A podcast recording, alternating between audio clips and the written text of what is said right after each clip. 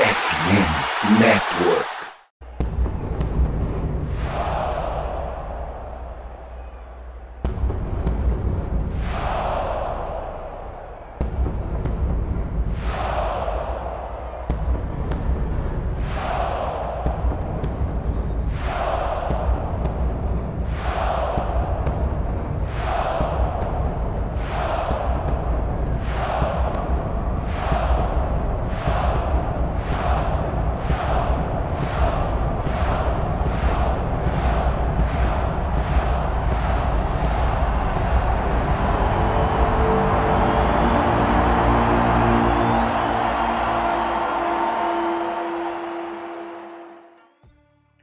Salve nação do Sangue Roxo, Central Vikings Brasil aqui. Eu sou o Chudes e está no ar mais um episódio do nosso querido MVP, o seu Minnesota Vikings podcast. E como você já sabe, esse podcast faz parte da FN Network e você pode nos escutar em qualquer agregador de podcast e em qualquer momento. Vale lembrar também que somos parceiros da Esporte América, a maior loja artigos licenciados da NFL aqui no Brasil. Então corre lá no site conferir as últimas novidades e quando for fechar a sua compra, fala que chegou pela FNN e ganha um descontinho. Também somos parceiros da Casa Brasileira de Apostas BetTT, que toda semana tem super odds com mais chances de você lucrar em jogos da NFL. Então, se você gosta de se aventurar no mundo das apostas, faça seu cadastro na BestTT pelo nosso link que está na descrição e nas nossas redes sociais para você já garantir um bônus de até 300 reais no primeiro depósito.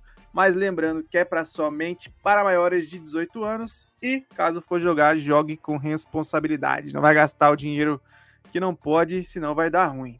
Aproveite também, siga a gente em todas as nossas redes sociais Engaje no nosso conteúdo curtindo, comentando e compartilhando. Assim você ajuda a nossa comunidade a crescer e no fim quem ganha são vocês com mais parceiros comerciais.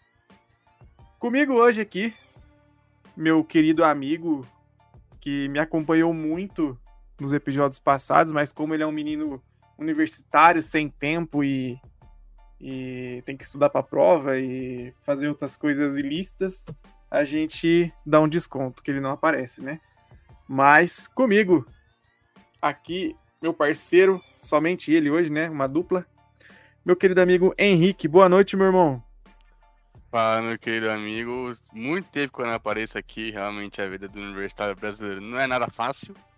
Mas estamos de volta, né? Tem tempo, inclusive, que não é só nós dois, tá com saudades, tem pensado com você. Ô Henrique, me responde uma coisa. O que te Até dá mais raiva? Os Vikings ou a greve? Ah, os Vikings, né? é porque a você sabe que a greve. A greve vai a greve acabar, tem né? motivo. E também que a greve tem motivo pra existir, né? pra quem não sabe, nosso querido, nosso querido universitário aí tava num momento complicado, né? Que as universidades aí a gente sabe como funciona, né? É. A greve pra todo ano tem uma grevezinha, mas é sempre por um bom motivo também, né? As coisas. É, tem que Exato. as coisas. É isso, então vamos falar do nosso amado e né, sofrido Minnesota Vikings, que novamente teve mais uma derrota, dessa vez contra o Kansas City Chiefs, né? E uma derrota aí de 27 a 20, considerando aí uma posse, por, por apenas uma posse de bola, né? Acho que foi um jogo, apesar de muitos erros, a gente tá toda semana repetindo que tem muita coisa que tem que mudar, mas chega na, na, ao fim da partida a gente sempre tá conseguindo fazer a mesma coisa da temporada passada, que é brigar até o final, só que diferente da temporada passada, a gente não tá conseguindo ter aquela sorte ou, ou jogadas é, especiais que garantem a vitória para nós. Meu querido amigo Henrique, como foi é, o desfecho dessa partida para você. E... fale um pouquinho assim como, como você viu essa partida, se você já estava esperando uma derrota ou você acha que a gente já tinha chance de ganhar desde o começo. Cara, acho que quando a gente fez o, podcast falando das previsões de temporada, todo mundo botou esse jogo como uma derrota, porque obviamente era o, era o atual campeão do Super Bowl, o Chiefs, beleza. Todo mundo colocava já como uma derrota esperada. Acho que a gente só ficou com essa essa esperança de ganhar o jogo quando a gente viu, porque os Chiefs nos primeiros cinco jogos do ano não estão os Chiefs que a gente viu no Super Bowl e que a gente viu nos últimos cinco anos. Né? Time que tá com problema, tá dificuldade para se acertar, não fez jogo bom com os Jets semana passada, também não fez um jogo muito maravilhoso contra a gente essa semana. Acho que a gente vê, a gente viu os últimos dois, três jogos dos Chiefs e aí a gente falou, pô, dá para ganhar, dá para tentar. Quem sabe que os a gente não tá jogando mal, os Vikings não estão jogando mal. O que acontece é que a gente foi de uma sorte bizarra para um azar filha da puta. Se ano passado a gente ganhou dos Bills porque o Josh Allen é, não pegou o snap nem de uma jarda e foi um touchdown nosso, esse ano vai ser para 18, vai num pulo errado, pula, pula muito cedo, não consegue a pique e virar uma conversão. Acho que é, é, isso que mudou desse ano pra esse. Eu acho que esse time é melhor. Acho que se a gente tivesse esse mesmo time com a sorte do ano passado, era um time bem mais forte, um time que talvez teria chegado na final de conferência. Porque é, a defesa tá mais agressiva, a defesa, por mais que a secundária tenha problemas ainda, pra mim é bem melhor que, a do ano passado. Eu tô gostando muito do trabalho que o Flores tá fazendo. E o ataque ficou melhor com o Jordan Harrison. Acho que só, o que a gente não tá conseguindo fazer no ataque é primeira campanha. Porque quase todas estão sendo algum tipo de turnover. Isso prejudicando muito o time, porque ele, quase, ele não, não sai na frente em nenhum jogo. Ele não pontuou em nenhuma primeira campanha até agora, porque justamente 60% das campanhas são turnover. É, e também assim, a gente reclamava bastante da OL no, nos. Acho que nos dois primeiros jogos a gente reclamou bastante da OL, mas até que eles melhoraram, assim, consideravelmente, né? Porque se você Sim. pega os últimos jogos, é, até para. Tudo bem, essa partida a gente não conseguiu correr muito com a bola, mas também foi pelas circunstâncias do jogo, né?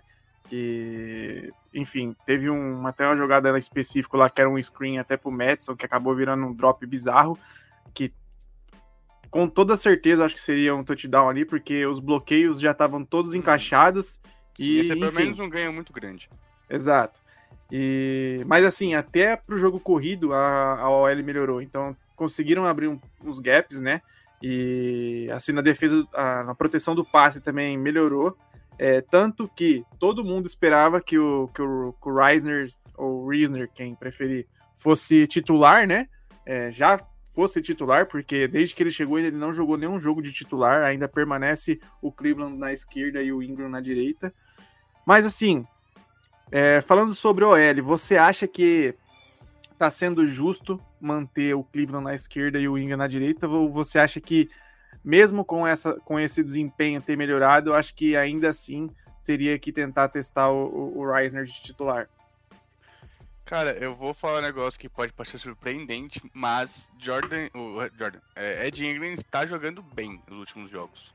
É, o, obviamente, o Sec na última jogada contra os Chiefs foi o cara que devia estar bloqueando, mas é, última jogada, mas acontece, tem, tem, que dar muito tempo para o quarterback fazer Hail Mary e, e, essa parte acontece.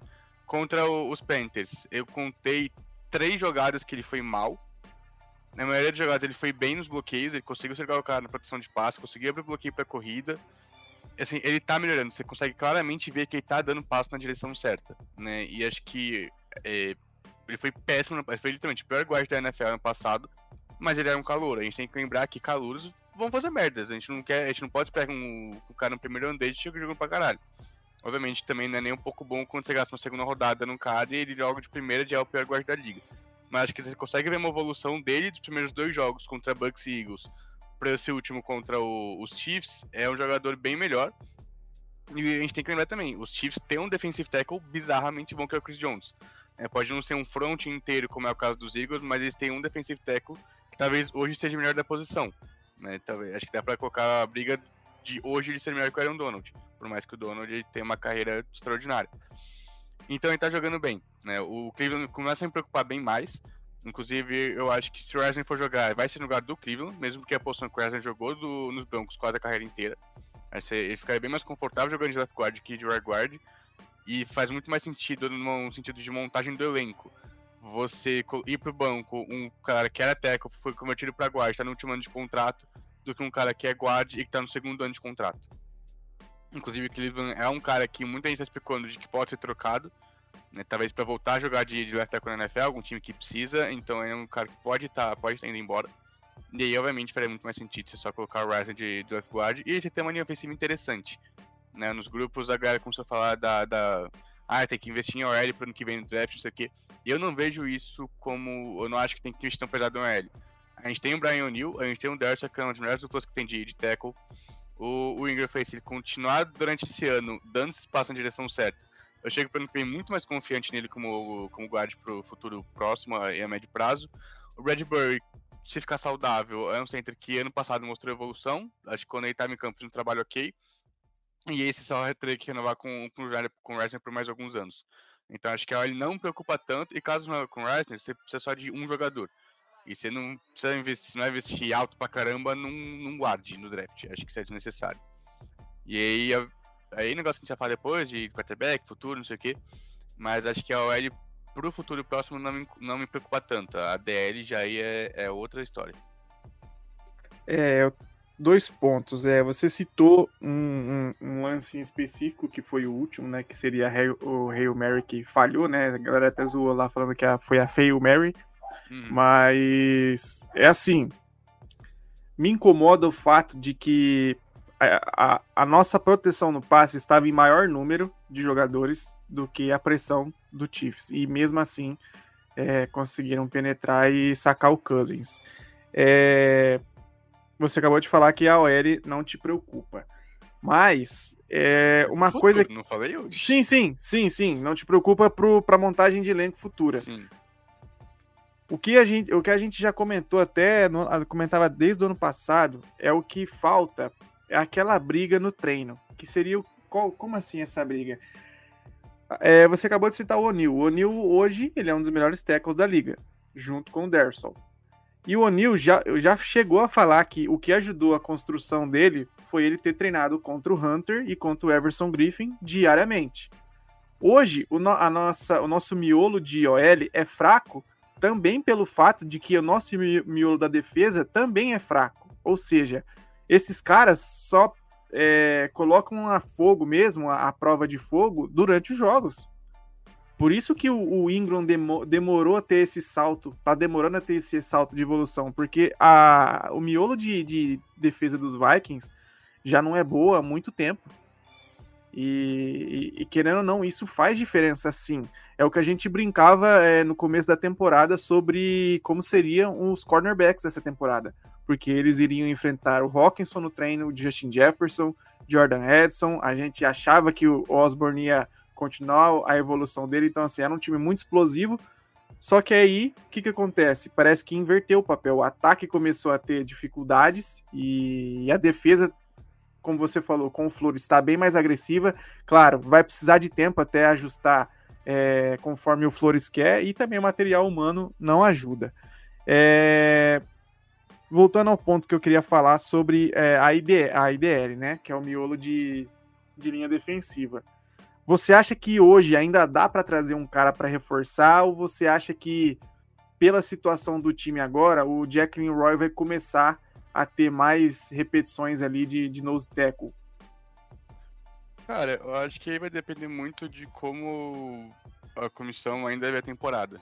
Se eles olham para esse 1-4 com Jefferson na Injury Reserve, que é um negócio que a gente vai falar também, é, e fala, tá bom, vamos começar a focar já no futuro, aí eu não vejo nenhum motivo para você trazer um veterano para jogar de, de nose tackle, para jogar no, no meu DDL, porque você vai gastar dinheiro uma temporada que você já meio que viu que não vai dar certo não faz Sim. sentido. Mesmo porque não tem nenhum defensive tackle do mercado que seja um cara novo, que dê pra ficar por mais um, vai, uns dois, três anos. A maioria dos caras que a gente tá falando são caras velhos. Tipo, a gente tá falando do Hicks, do Akin Hicks. O Akin Hicks é velho. Ele não vai ficar por dois anos, ele vai ficar por três anos. Então ele viria se o time visse, não, a gente consegue competir, a gente quer brigar por esse ano, é um negócio que. Um, um lugar que a gente vê que a gente, quer, que a gente precisa melhorar se a gente quer competir, então a gente vai pegar esse cara pra jogar aqui de, de um ano no empréstimo, assim. Se eles já estão vendo pro, pra 24 e pra 25, aí eu acho que tem que começar a colocar o, o Roy. Eu acho que tem que começar a colocar um pouco desses caras mais jovens. Né? Porque é pra ver se você acha alguém. Se o Roy virar um, começar um cara que consegue fazer boas jogadas, tá conseguindo ganhar os, os bloqueios dele, aí você começa a montar em cima disso pro, pros próximos anos dele. Então acho que vai depender muito de como o Quez e o O'Connell estão vendo essa temporada. Eu não acho que eles vão é, pular do barco agora, Acho que eles vão abandonar essa temporada. Acho que eles vão esperar. Acho que a gente vai ter uma definição séria só realmente na 3 deadline, que é daqui três semanas. Se a, gente, se a gente ver que dois, três jogadores nossos foram trocados, aí realmente já é, mostra que eles abandonaram 2023. E até pensando em 2024. É, você chegou a levantar esse ponto, então acho que a gente já pode partir daí. Até porque eu acho que não tem muito que a gente ficar discutindo sobre o jogo contra o Chiefs. Acho que é, os mesmos erros se repetem, a gente vê evolução, só que ao mesmo tempo aquele azar continua. É, a gente continua tendo azar nas jogadas. É, também, às vezes, é falta de atenção, igual eu citei agora há pouco. Aquele lance do, do Madison dropando o screen é literalmente falta de atenção, porque se você vê frame a frame, ele tá começando a correr antes mesmo de receber a bola. Sim. Ou seja, isso é, é a ansiedade do cara fazer a jogada, entendeu? É a falta de foco ali na hora.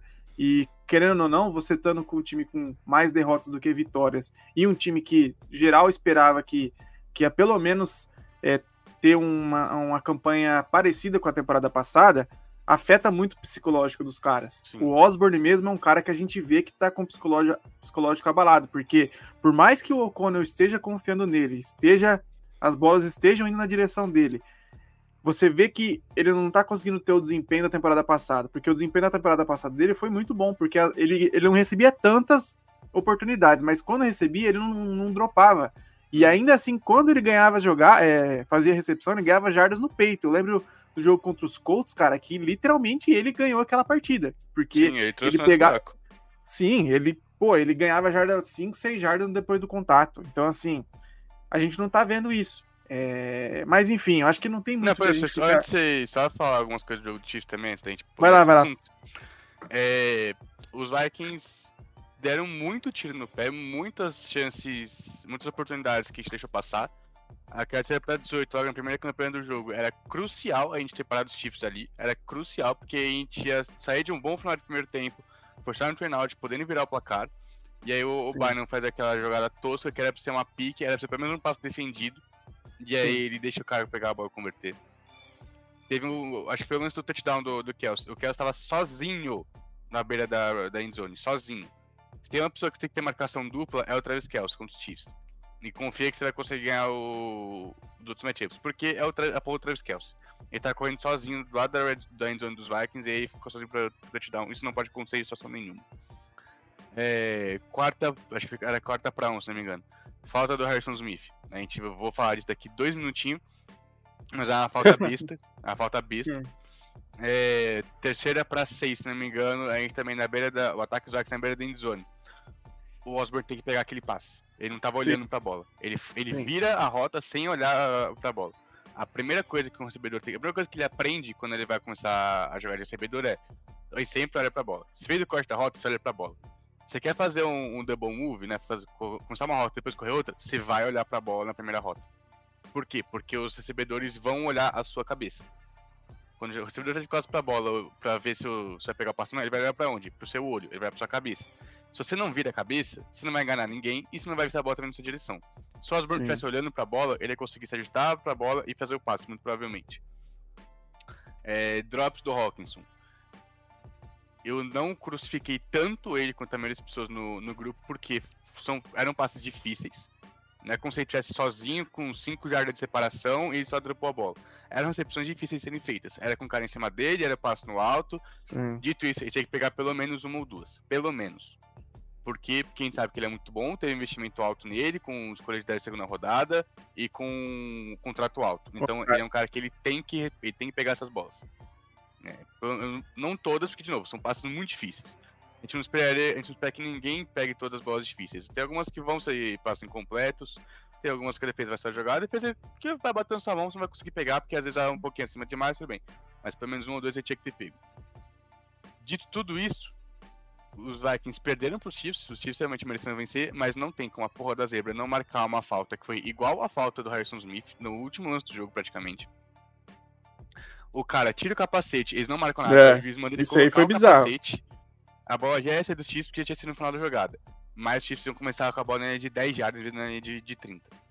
Sim. Isso, não, isso é um puta de arbitragem e teve uma mão na cara do Rem desgraçadamente fácil de ver. A cabeça do Rem foi, pra trás, assim. E o juiz não marcou.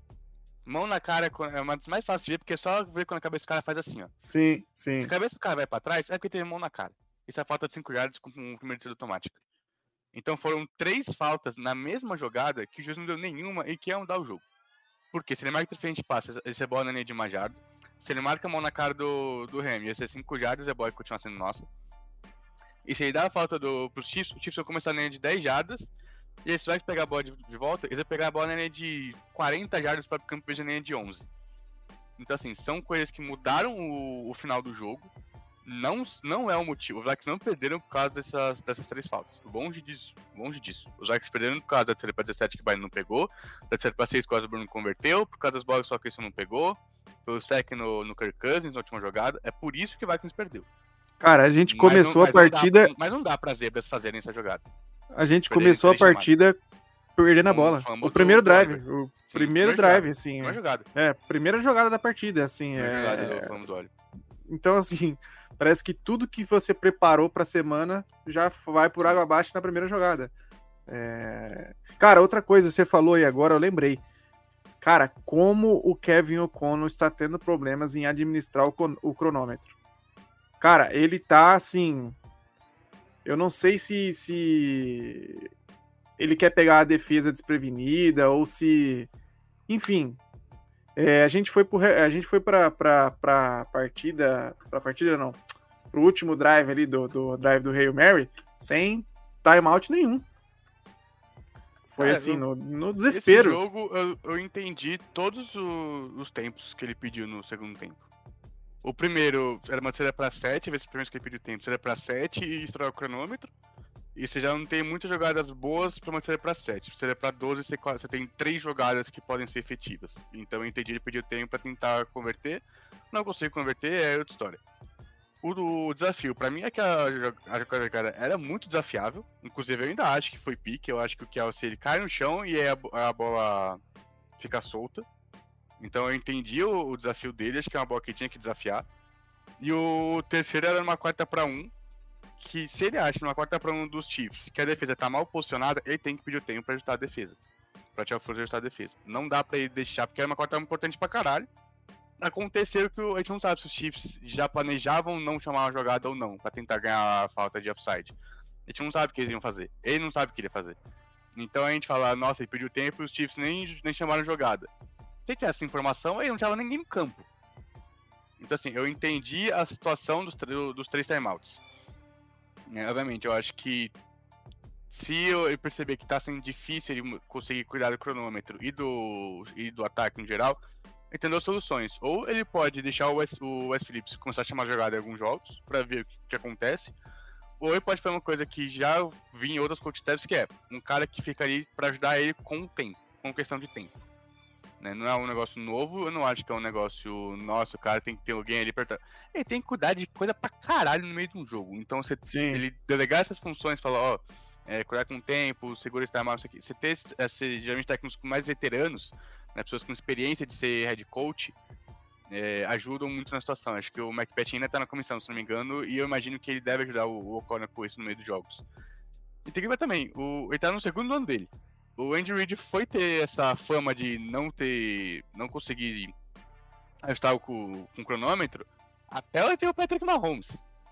Até 2017, quando o X perde aquele jogo de playoff pelos Titans, todo mundo falou, nossa, o Andy Reid não consegue segurar o jogo. Ele é um cara que não sabe controlar o relógio. Então, assim, é um cara que é uma, um puta técnico da liga, tinha mais de 20 anos de carreira e ainda tinha esse problema. Então acho que a Gary tá querendo bater muito no O'Connor por ter um problema que é muito comum com, com 22 jogos de experiência com head coach. 22, 23 jogos. É, então acho que a gente tem que lembrar que o O'Connor tá no segundo ano dele. Obviamente, que a gente vê, a gente torce pros Vikings, já tem a maioria seis anos, e a gente já quer estar tá cansado com o Super Bowl. A galera do, de fora torce pros Vikings a vida inteira, já quer ganhar o Super Bowl mas a gente tem que lembrar que a gente tem pessoas que estão começando no cargo agora. Então, pode você querer é, crucificar o cara falando que é um técnico de merda, por ele cometer erro, que tem técnico muito mais experiente que também comete, que é um erro normal de acontecer. E por circunstâncias de jogo que acontecem às vezes. Se ele acha que ele, tem, se ele tinha que sentir que ele tinha que fazer dois desafios no jogo, perder os dois desafios no jogo, foda-se. Ele, ele achava que a, que a bola era reversível, chamou dois desafios perdeu os dois, perdeu dois timeout. Não foi não é de besta circunstâncias do jogo fizeram com que ele tivesse que chamar aqueles timeouts. Acontece. Se ele guarda pro final do jogo, ele não vai levar para casa. Se ele deixasse os, timeouts, não quer dizer que ele ia levar para casa. Ele não sabia o que ia acontecer no, no, final do jogo. Ele não tinha como imaginar que a gente ia precisar parar o ataque dos Chiefs faltando 3 minutos para acabar. Ele não tinha como imaginar que a gente ia precisar de uma campanha de um minuto para andar 89 jardas. Ele não tinha como imaginar essas coisas. É... Eu concordo em partes. Eu acho que eu ainda sou mais crítico, né? Você é mais otimista. eu sou mais na parte crítica, assim. Eu acho que ah, ele tá tendo dificuldades, mas eu concordo que ele é um. Ele é novo e. Cara, na temporada de estreia dele, ele teve 13 vitórias. Então, assim. Sim, a galera esquece dá... disso. É, não dá é, para descartar isso. É um time isso. que em 20 e 21 era quase, era quase o mesmo elenco todo mundo fala, nossa, mas o Coelho e o Ocon não fizeram nada. Eles herdaram o time que o, que o Primo montou. E o time em 2021 ganhou oito jogos nos dois anos e não chegou perto dos playoffs. E no primeiro ano com o Ocon e o, e o eles ganharam 13 jogos e ganharam a divisão pela primeira vez desde 2017. Então a gente tem que dizer, se o, o, se o time era bom e o Ocon e o, o Coese só herdaram, se o Ocon tem um bom trabalho, se o Ocon é um merda. Tem que decidir, porque não dá para viver nas, nas três situações. Sim, sim. É, e, e, cara, é. Como a gente fala, a gente tem que pensar que agora a comissão é nova. A gente já trocou de coordenador defensivo da temporada para cá, da temporada passada para cá. É...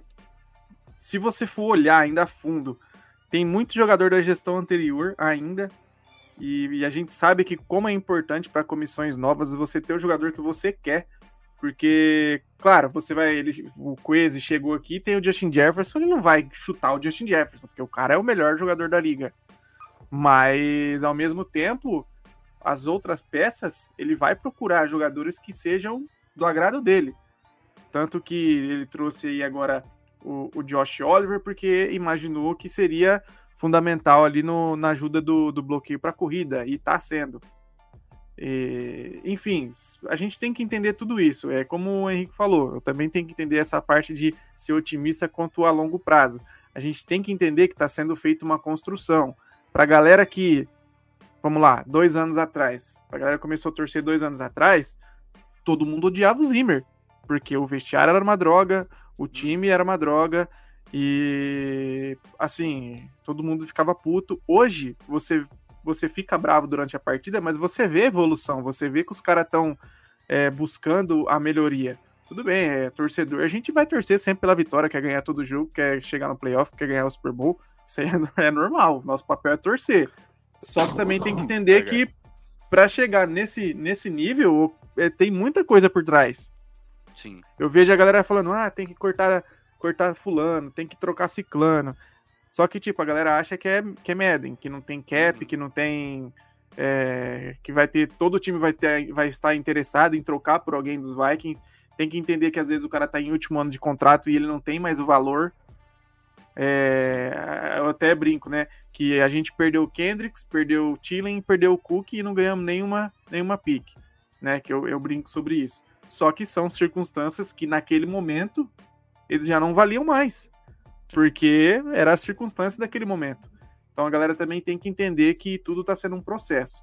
Mas vamos lá, vamos partir do ponto então que a gente está com apenas uma vitória e quatro derrotas. Tivemos uma baixa, é, infelizmente, grandiosa, né? Que foi nosso. É, faz o F.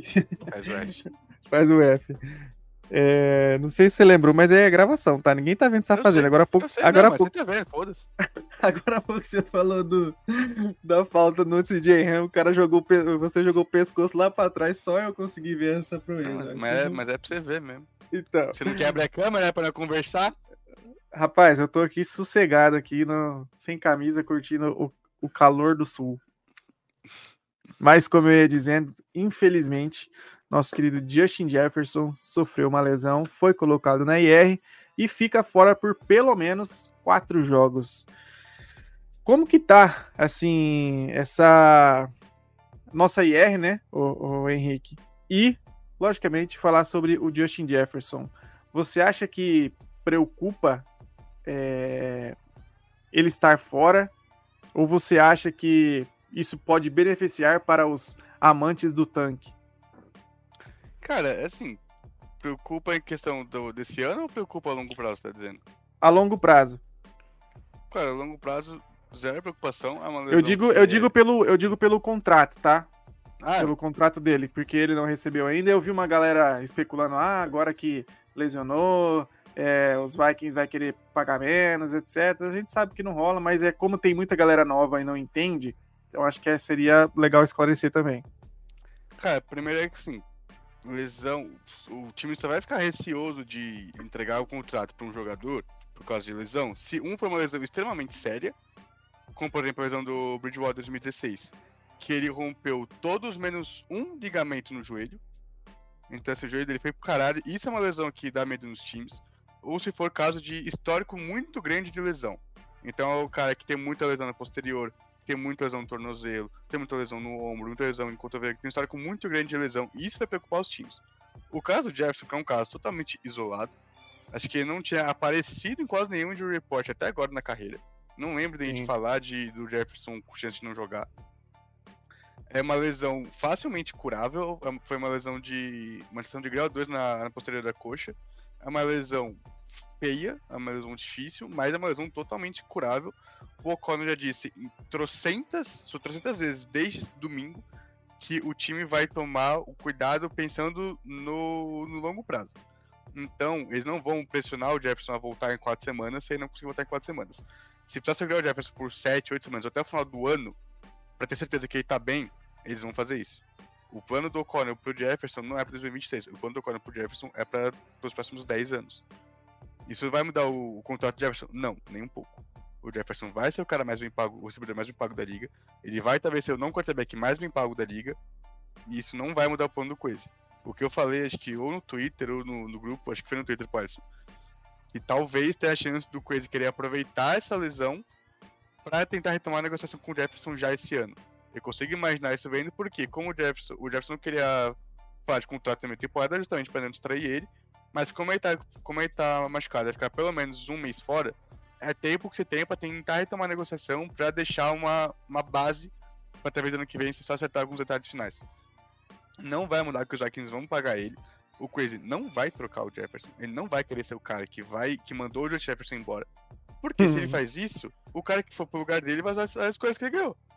Porque ele vai ser demitido. O cara que mandar Jeff- o Jefferson embora vai ser demitido. Então ele não vai querer essa pessoa. E, assim, e não vai conseguir emprego no time depois. E fala, porra, você mandou o melhor jogador do time embora. A um cara que ainda tá em contrato de calor, que tá com, quebrando todos os recordes possíveis pro recebedor no começo de carreira, e você mandou ele embora? Eu não quero esse cara tomando, tomando os do meu time. Então assim, ele não vai querer fazer isso. É muita burrada. Acho que não. Mesmo sendo cara de, de Analytics, não tem acho que nenhuma estatística que vai falar que é melhor você mandar o Jefferson embora. Nenhuma. Então assim, acho que não muda nem um pouco os planos do time pro futuro de Jefferson. A temporada provavelmente já ia muito pro, pro ralo. Porque você ia ter que ganhar do. Pelas contas que, que eu tava fazendo, você tem que ganhar dos Niners pra temporada voltar. Que você recuperaria aquela derrota que você teve pros Bucks. Porque eu acho que nenhuma derrota que o time teve, tirando os Bucks, é uma derrota inesperada. Você perdeu para os Eagles, atual campeão da NFC. Você perdeu para os Chiefs, atual campeão do Super Bowl. Para os Chargers, que tem uma montagem, que tem um elenco muito forte. A gente pode discutir o quanto a gente quiser do Brandon Staley, mas os Chargers tem um time forte. E aí os Bucks, que é a, do- que é a derrota inesperada que a gente teve. Então se o time tivesse 2-3 na semana 5, eu acho que pouca gente ia ficar surpreso. O problema é o time tá 1-4. Mas assim, eu não acho que o- a lesão do Jefferson muda o plano do time pro longo prazo, vai mudar o time pro, pra temporada. A gente vai ver mais o Jordan Harrison, a gente vai ver mais o, o Brandon Powell, a gente vai ver mais o KJ Osborne. Se o, o Jalen Naylor voltar rápido, a gente vai ver mais Jalen Naylor. Mas eu acho que é essa é a mudança que a gente vai ter. A gente vai ver como o ataque vai conseguir se virar agora, enfrentando mais gente perto da linha de scrimmage. Os times não vão começar a jogar com dois safes pra parar o Jordan Harrison. Eu jogava assim pra parar o Justin Jefferson. Então vai ver como o ataque vai se adaptar sem o principal jogador. Fora o Justin Jefferson, tem alguma baixa a mais na- no time? O Nick Mullins foi pra IR também. Né? Os Vikings trouxeram o Coach McCoy pra, pra fazer teste, acho que ontem, se não me engano. É, trouxeram o Shamanion pro elenco de treino. É, foi por conta dessa lesão, uma galera no grupo começou a falar, ai, vai mandar o Cousins embora. Não vai mandar o Cousins embora e trazer o Colt McCoy. né? Não vai. Tá, vamos, o, vamos... o Mães foi pra IR, então o nosso único reserva agora é Jeremy Hall. Certo. Vamos partir então desse ponto, porque se eu não falar dessa, desse tema, vou ser crucificado em todos os grupos. É... Chance de playoffs. Você acha que a gente tem ainda chance de playoffs? E também se já dá para pensar realmente em aproveitar da situação. Eu não vou dizer tancar, porque pra galera entender, eu acho muito difícil qualquer time da NFL tancar, porque é muita coisa envolvida. O jogador é, tem depende de contrato, principalmente jogadores em último ano de contrato.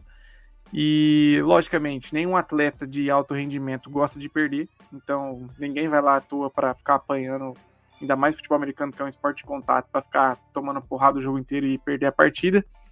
Então, acho difícil que o time entre para perder de propósito. O que eu acho que pode acontecer é esses jogadores novos, né, que estão sob contrato de calouro, terem mais oportunidades, porque você pensa a longo prazo em desenvolvê-los e contar com eles na temporada que vem, mas perder de propósito eu acho difícil. Então, partindo desse ponto, que perder de propósito tá fora da, da fora de questão, você acha que ainda assim a gente tem chance de, de ir aos playoffs? E eu já adianto uma parte. A gente não teve nenhum jogo ainda de confronto de divisão. Então, isso é um ponto chave a partir daí. Então, é, como você vê essa questão? Cara, chance sempre tem. Eu acho que se você olhar o calendário dos Vikings, você vai olhar só o jeito que o time tá jogando, mesmo perdendo, a gente sabe que o time tá jogando relativamente bem. Pelo menos acho que tá melhor que no passado. Você vai olhar só pros Niners como um jogo que não dá para ganhar nem fudendo se ganhar milagre. Eu acho que é o único jogo que a gente olha e vê que não dá pra jogar. Porque os Bengals é no final do ano, muita coisa pode e vai mudar. Mas é, começou, talvez seja a maior decepção da NFL em 2023. O jeito o time começou, jogou uma parada, jogou bem contra os Cardinals, bem mais ou menos, acho que até o terceiro e quarto jogo tava pegado. Mas acho que se você olha, você vai começar a olhar Falcons, você vai olhar Saints, você vai olhar Packers, você vai olhar Bears, são jogos ganháveis. Né? A gente tem Raiders e Broncos também, são jogos que dá para ganhar. Então acho que por isso que o time não vai abandonar a temporada. O Conan não vai abandonar a temporada na semana 5. É, muito disso vai depender de quanto tempo a gente ficar sem o Justin Jefferson. Porque se a gente ficar sem ele por 6, 7 semanas, vai ser difícil o ataque não começar a engrenar com o jogo terrestre. Mas o, o calendário é ganhável. Você consegue imaginar o Vargas perdendo um, dois jogos até o final da temporada. E chegando com 10 vitórias e tentando pegar uma vaga de wildcard. É muito possível. Esse cenário é um cenário real de acontecer. Eu acho que o, o que falta pro time é um pouco de sorte. Eu falei isso no grupo. Oito turnovers, ou oito turnovers em cinco jogos, oito fumbles em cinco jogos, deixa de ser coisas que dá para se mudar em treino. Passa a ser coisa que foge do seu controle. Porque os Vikings não, não recuperaram nenhum desses famos, eu acho. Ou um desses famos. Sim. Porque a bola sempre vai para o adversário. A bola pinga e vai para o adversário. Isso é uma coisa que foge do controle do time.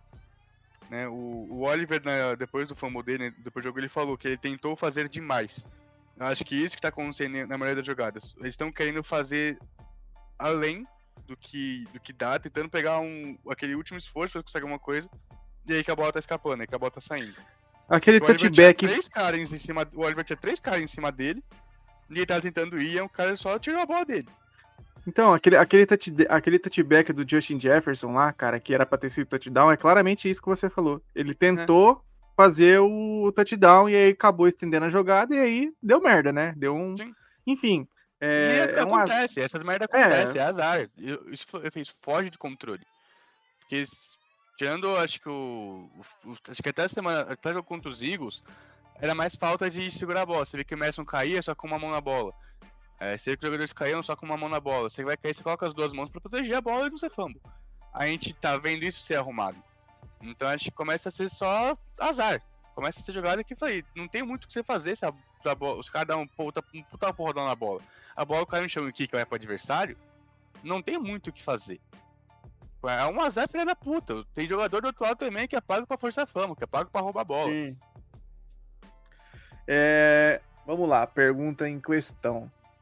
Muita galera já tá de saco cheio do Kirk Cousins. É, a gente vê isso nos grupos, a gente acompanha a comunidade e acho que a grande maioria já não quer mais o Kirk Cousins como quarterback. É, entendo, não compactuo 100% com o que dizem, acho que a galera leva muito para um lado totalmente oposto, né? A gente até brincou hoje lá, eu e Felipe no grupo, que a galera que critica o Kirk Cousins é que não acompanhou o Christian Ponder de quarterback. Então, assim, são eras totalmente diferentes, mas assim, também entenda, galera, o cara não não conseguiu levar a gente longe nos playoffs, apenas foi, apenas foi uma vez e perdeu para um time que era inferior, etc. Minha pergunta para você é: pensando assim, racionalmente, tá? É, não digo nem a sua opinião, digo mais é racionalmente. Você acha que tem chances do Kirk Cousins ser trocado até a deadline? Não. Racionalmente, não. Eu falei, eu acho que eu, pela primeira vez, eu tô aberto a, a, aceitar o fato de que o Cousins não vai ser o quarterback do ano que vem. Eu não acho que o time vai trocar ele no meio do ano. Eu não acho que algum time trocaria por ele no meio do ano. Porque começa. Racionalmente, a coisa começa a fazer sentido. A gente raramente vê trocas gigantes desse tipo no meio de temporada. Se trocar para um quarterback titular, para um quarterback que é pelo menos preso no meio temporada, é uma troca grande. Sim. É, e os times vão querer, porque tem um tempo até o cara aprender o playbook, até o cara pegar química. Por isso que tinha essas trocas acontecendo na off-season. Por isso que quando o Wilson foi trocado, foi na off-season. Por quê? Porque você dá tempo do cara uh, entender o playbook, aprender jogadas, ter kick com o recebedor. Ele não vai conseguir fazer isso em dois treinos antes do jogo. Né? Então são coisas difíceis de acontecer na NFL por isso. É por isso, inclusive, que o tanque na NFL não existe. Porque o tanque é se abandonar a temporada no meio.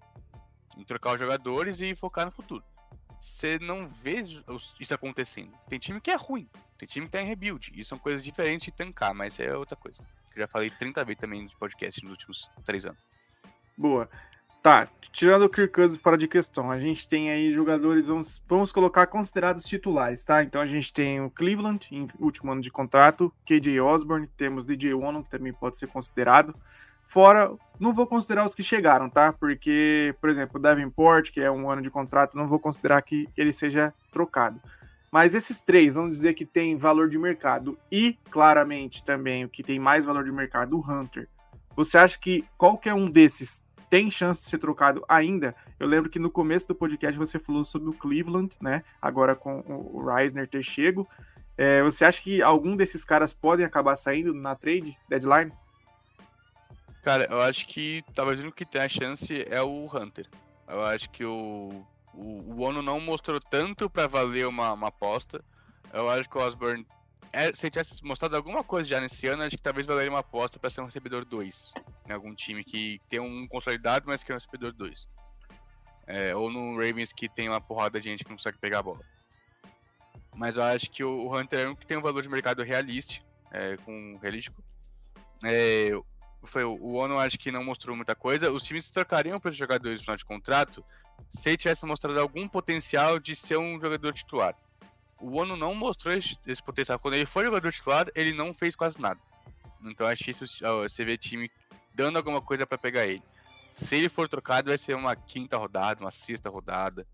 E eu não sei quanto também que valeria a pena você trocar ele no meio do ano para conseguir pouca coisa. O, o, Hunter, eu acho que ele vai ter um mercado, ele vai ter atenção, é um nome muito grande, óbvio. É um cara que é, acho que tá com 5 sacks na temporada já. Então, e ele sempre teve esse valor de, ele sempre teve valor de mercado. Ele, tem, ele, vai fazer 29 anos agora esse mês. Sim, então ainda, é ele ainda tá novo, com mais anos. Assim. Ele ainda é novo. É, ele tem histórico de lesão, tem histórico de lesão, mas pelo menos no último ano ele, tá, ele ficou saudável o ano todo. E esse ano ele tá saudável nos primeiros cinco jogos e mostrou que ele ainda é um cara dominante. Esse ano, ano passado, ele mostrou que ele ainda é um cara dominante. Sim. Então acho que ele pode ter esse valor de para troca. E aí que eu falei, vai depender do como o Quez e o O'Connell olham para essa temporada. Se eles veem que não tem jeito, eu acho que é interessante, é inteligente você trocar o Hunter. Tenta pegar um time que você sabe que também não vai estar tá muito bem. Vai, tenta mandar ele para os Jets, por exemplo, sabe que não está tendo um ano muito bom, deve ter uma pique alta. Por quê? Porque você tem Eds vindo para a próxima classe. Vai que você consegue uma pique do, de um Broncos da vida, de um Jets da vida e você sai com um cara com o Jared Verse. Ia ser uma troca maravilhosa pro, pros Vikings sair com um cara desse draft para substituir o Hunter. Se eles olharem pro Hunter como um pilar da defesa para construir em volta, ou se eles olham que esse time ainda tem chance de, de brigar nessa temporada, o Hunter deve ficar até o final de 2023. E aí eu falei, se eu vou, aí ano que vem tentarão um, dar um contrato para ele longo pela primeira vez desde 2018, que ele tá querendo esse contrato longo. Mas vai depender muito, foi várias vezes, de como o Ocon e o Coese olham para 2023. Se eles querem aceitar o rebuild ou eles ainda querem tentar brigar. Isso não é difícil de acontecer, né? A gente saiu de Stephon Diggs para pegar o Justin é. Jefferson. E e assim, pode ser que aconteça. A gente, é como você falou, tudo vai depender aí do, do planejamento para a temporada que vem.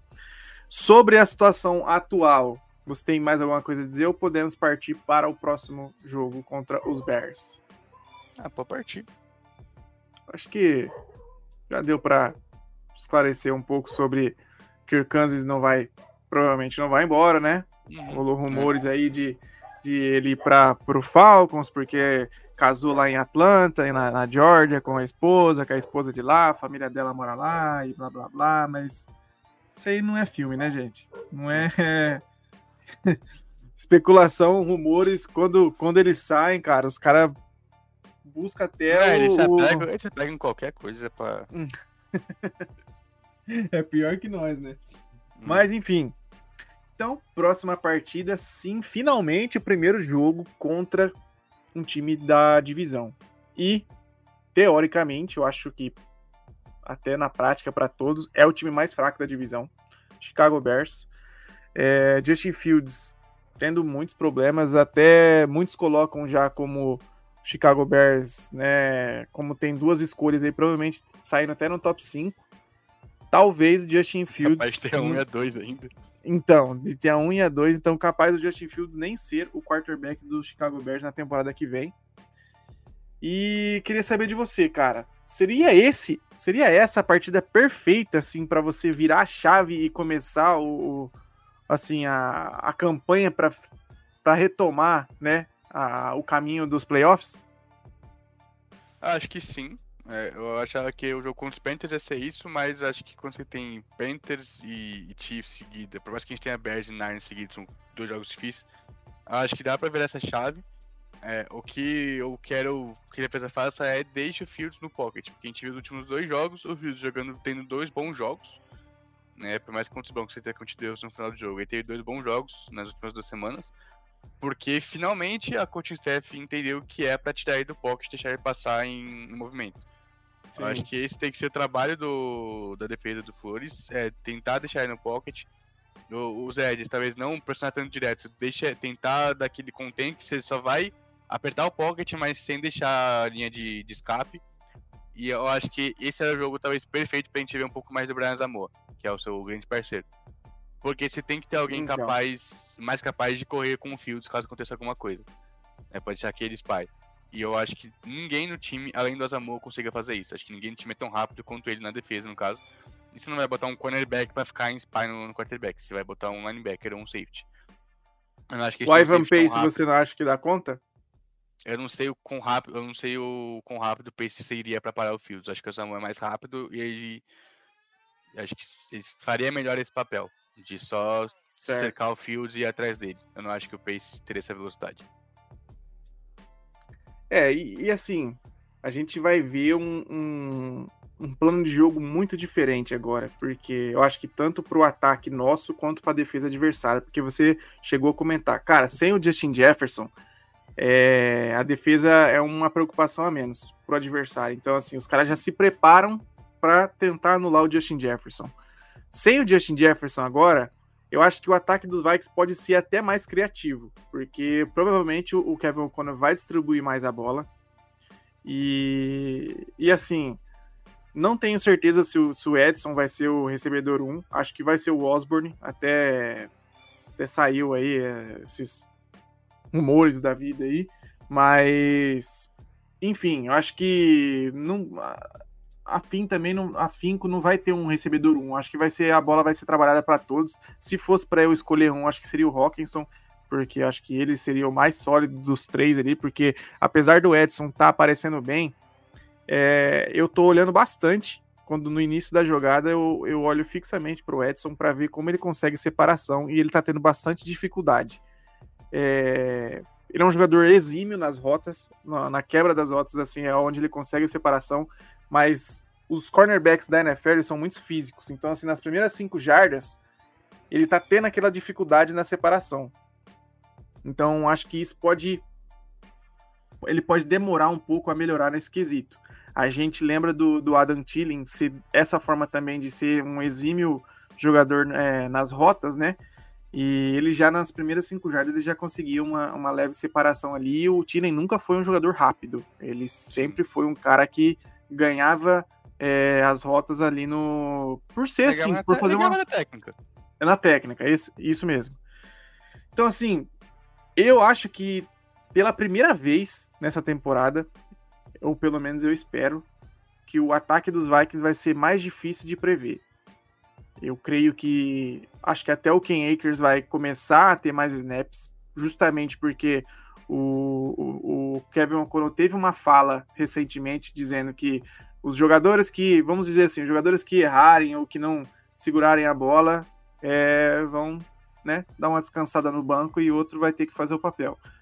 O que não aconteceu, né? Porque o Josh Oliver, a primeira jogada do jogo, soltou a bola e continuou jogando.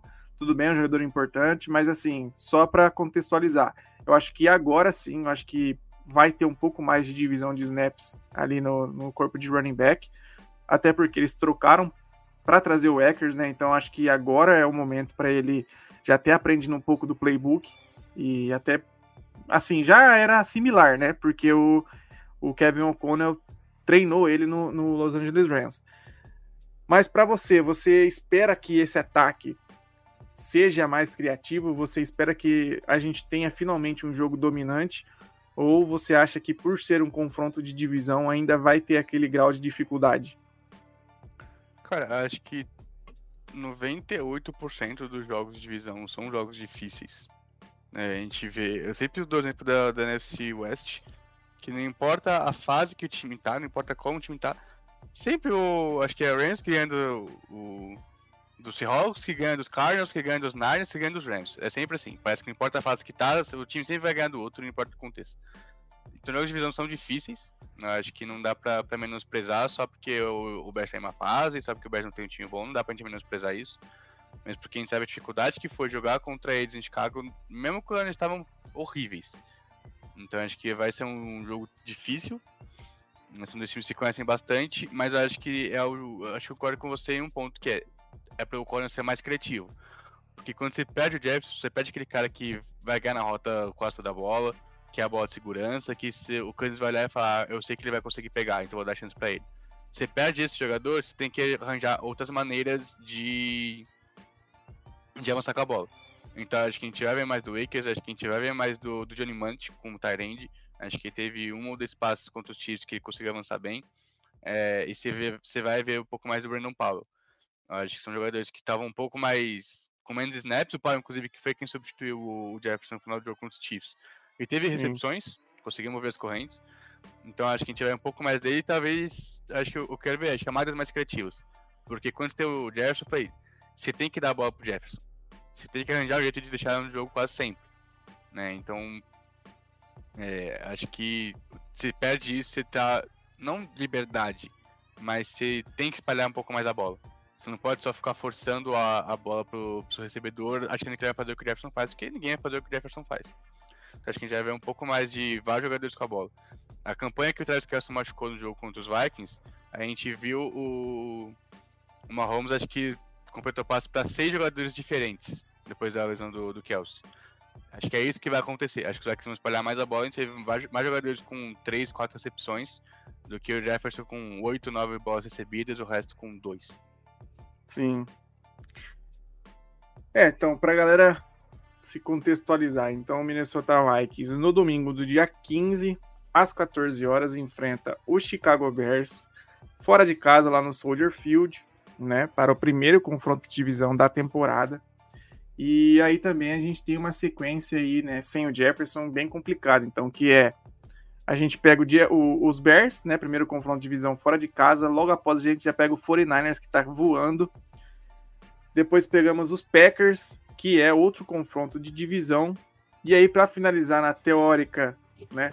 Apenas quatro jogos de Justin Jefferson fora seria o Atlanta Falcons. É, são jogos, como o Henrique falou, são ganháveis. Acho que tirando o 49ers ali, que assim, com toda certeza vai ser uma partida muito difícil. Que talvez eu colocaria com mais uma derrota certa aí. Espero que a gente brigue e consiga uma vitória, mas provavelmente será uma derrota. Mas esses outros três jogos eu acho que, assim, tranquilamente, é uma partida que dê pra gente ganhar. Até porque o Bears está tendo problema com o quarterback os Packers, o Love, o Jordan Love teve uma partida horrenda na partida passada. E o Falcons também tem problemas com o quarterback. Então, assim, é... cara, são jogos que você precisa ganhar. O retrospecto dos Vikings com o Donatel não foi muito bom, porque qualquer quarterback contra a gente era MVP. E aí Agora com o Flores está sendo um pouquinho diferente. A gente vê que o Flores está conseguindo segurar bem. A questão das jardas, né, Henrique? A gente falava bastante na temporada passada que, porra, todo mundo fazia 450 jardas contra a gente. Assim, era Mike bizarro. White teve 400 jardas contra a gente. Mike White. Sim. É, é um negócio assim. Que... Ninguém sabe quem é o Mike White. Ninguém eu não sei nem onde ele tá, mas. É. Então, ninguém sabe onde ele tá, porque teve um jogo bom com os Vikings. Acho que a gente teve, tipo, quatro jogos seguidos com o quarterback passando as 400 jardas a gente no passado. Não, o Mac Jones, cara. O Mac Jones teve uma, é. uma partida de, de, MVP contra a gente. Então, assim. Sim. Ah, é... só pra aproveitar pra tocar nesse assunto, só pra falar um negócio também. Que uma galera começou a, a falar pro. Ah, Flores, não dá pra ficar mandando blitz contra o Mahomes. Ah, Flores, ah, tem que mandar menos blitz. É, é filosofia do trabalho dele é mandar blitz. Ele é um dos caras sim. que mais manda blitz. A filosofia dele então ele não vai parar de. Ele não vai mandar 10% de blitz. O que, gente, o que eu sempre falo, o que eu mandei até no grupo dos likes é: você vive pela espada, você morre pela espada. O Flores vai mandar blitz, seja contra quem for o jogo. Ele vai mandar 40% de blitz. Ele vai mandar o Metal e o Smith. Ele vai mandar o Smith pra blitz quase todo jogado. A gente, a gente viu o Smith quase sempre perto da linha de scrimmage. Quase Sim. sempre, o jogo todo. Ele foi pra blitz muitas vezes. Né? Aí você pode discordar, falar, nossa, por que, que o, o Bayern não vai pra Blitz e por que o Smith não fica pra marcar uma passe? Porque o Bayern não consegue ir pra Blitz. Exato. O Smith, o Smith, consegue, o Smith ganha da porra de um left tackle e faz um, um sec pra acabar o jogo. O Sim. não faria aquele sec contra o Bryce Young. Sim. Então é assim, é a filosofia de trabalho dele. Ele vai mandar Blitz. Então não dá pra você querer que, ah, só porque é uma Holmes, ele vai parar, fazer tudo diferente que ele faz e torcer pra ser diferente o Donatello não mandava nenhuma blitz. Ele deixava, só esperava e falava, não, vou segurar vocês até chegar na endzone e não segurava porra nenhuma. Não, ele então, falava pro Hunter defende... ficar de pé lá e boa, é, defende o passo. São filosofias de trabalho totalmente diferentes. Sim. O Flores, ele quer, ele falou, tá bom, você vai ganhar de mim, mas você vai merecer as jardas que você ganhar. O Donatello era, tá bom, você vai ganhar de mim, mas eu vou, não vou perder no fundo. O Vikings é um dos times que menos cede jogada explosiva na NFL. É, um é, a, a, é, o time que mais manda pressão. Teoricamente, ele é o contrário. O time que mais manda blitz fica mais se tiver jogada longa. O, o Flores não, não faz isso. A jogada que você falou do, do Ken Bynum, que ele pulou cedo, cara, foi exatamente isso. É, mandou a blitz, a blitz chegou no quarterback. O Mahomes, como ele é um, um ET, ele conseguiu achar aquele passe ainda. E aí, pelo erro, né, do, do Bynum ter pulado antes, é, conseguiu fazer a jogada. Mas era para aquela jogada ter sido no mínimo, um passe defendido. Então, Sim. assim, é, não, isso acontece. Jogada, eu vi uma galera falando por que mandou blitz. Você teve o Hunter e o Smith indo não bloqueados pra cima do Mahomes. Em que universo que isso é ruim? Exato. A gente não, você, a gente não pode julgar a decisão pelo que aconteceu. A gente tem que julgar a decisão pelo que tinha na hora da decisão. Sim. É por isso que eu sempre falo que. Sempre falo direto. A gente não pode julgar as movimentações, por exemplo, do, do Coese com base no que a gente sabe agora. Então a gente não pode falar, nossa, o Byron Murphy tá um merda porque contratou ele. Na época contratou, todo mundo achou do caralho a contratação dele. Sim, falou, sim. Inclusive acho que foi a melhor. Acho que, acho que foi a melhor contratação. A melhor é. então, contratação tipo dele. Assim... Entendeu? Então, é, quando, quando draftou o Buff no passado, falou, porra, pegando um Buff, puto estilo, é pra ser a primeira rodada. Agora todo mundo crucifica o Coisa por ter escolhido ele porque ele não joga. A culpa não é do Coisa que o cara não joga. A culpa não é do Coisa que o Cine quebrou a perna e não consegue jogar. Ele, ele, fez a tomou a decisão com base no que tinha na hora. A gente tem que avaliar a decisão com base com o que ele tinha na hora, não o que aconteceu depois. É muito fácil falar depois. Senão a gente fala, 23 anos depois, por que, que o Tom Brady foi escolher 190 anos e não foi escolher um? Volta pra 2000, pega, pega o Tom Brady na primeira, na primeira escolha geral. O que acontece com Mano, a fotinha dele com aquela barriga de chope do caralho, velho. Vai pegar Deus um cara céu, que era reserva em Michigan, que quase não foi jogar futebol americano, quase Sim. foi jogar futebol americano, é pra ser a primeira escolha geral. Mas ó, seguinte. Vamos, né? Formular aí, já tá dando quase uma hora, né? Ah, você sabe que eu gosto de hablar, tem tempo que eu não vi. Não, a gente gosta de hablar, né? A gente Eu, eu, junta eu, é... precisava, eu precisava tirar essas coisas do peito. Não, é, é essencial, né? É o mínimo que a gente tem que fazer, né? Vamos lá. Primeiramente, no seu placarzinho, né? Depois a gente vai para as considerações finais, que eu tenho uma pergunta muito importante para te fazer nas considerações finais. Então, fala Ah, seu tá. placarzinho aí. 27 a 13. Pros likes. 27 a 13, cara. Bom, bom palpite. Eu tô com. Eu tô pra. eu- o meu é quase, tá? O meu é 24 a 10. Para os Vikings, ob- ob- obviamente. E para as considerações finais, eu quero fazer uma pergunta muito importante. Duas, na verdade. Hum. A primeira é: Você está satisfeito com o seu Santos? E a segunda é: O Santos cai? Eu estou presuntado.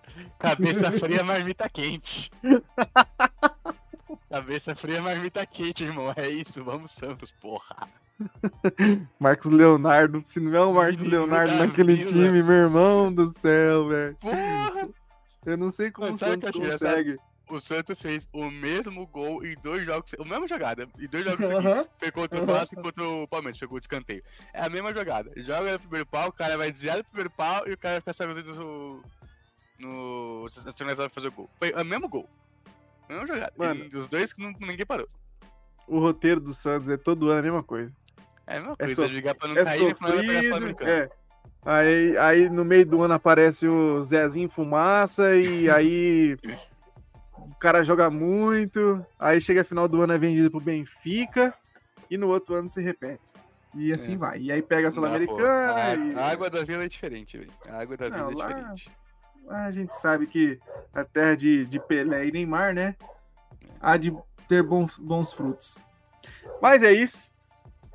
Creio que a gente conseguiu retratar bem aí, né? A nossa situação. Falamos aí sobre tanque, sobre trades, sobre é, chances de playoffs. Acho que deu para resumir bem o que a gente está sentindo. Como eu falei, eu sou um pouco mais crítico que o, que o Henrique. Eu acho que ainda tem muita coisa a melhorar mas também entendo o ponto dele de que é um- uma construção a longo prazo. A, a staff é nova, já teve mudança do ano passado para cá, mesmo sendo uma staff nova.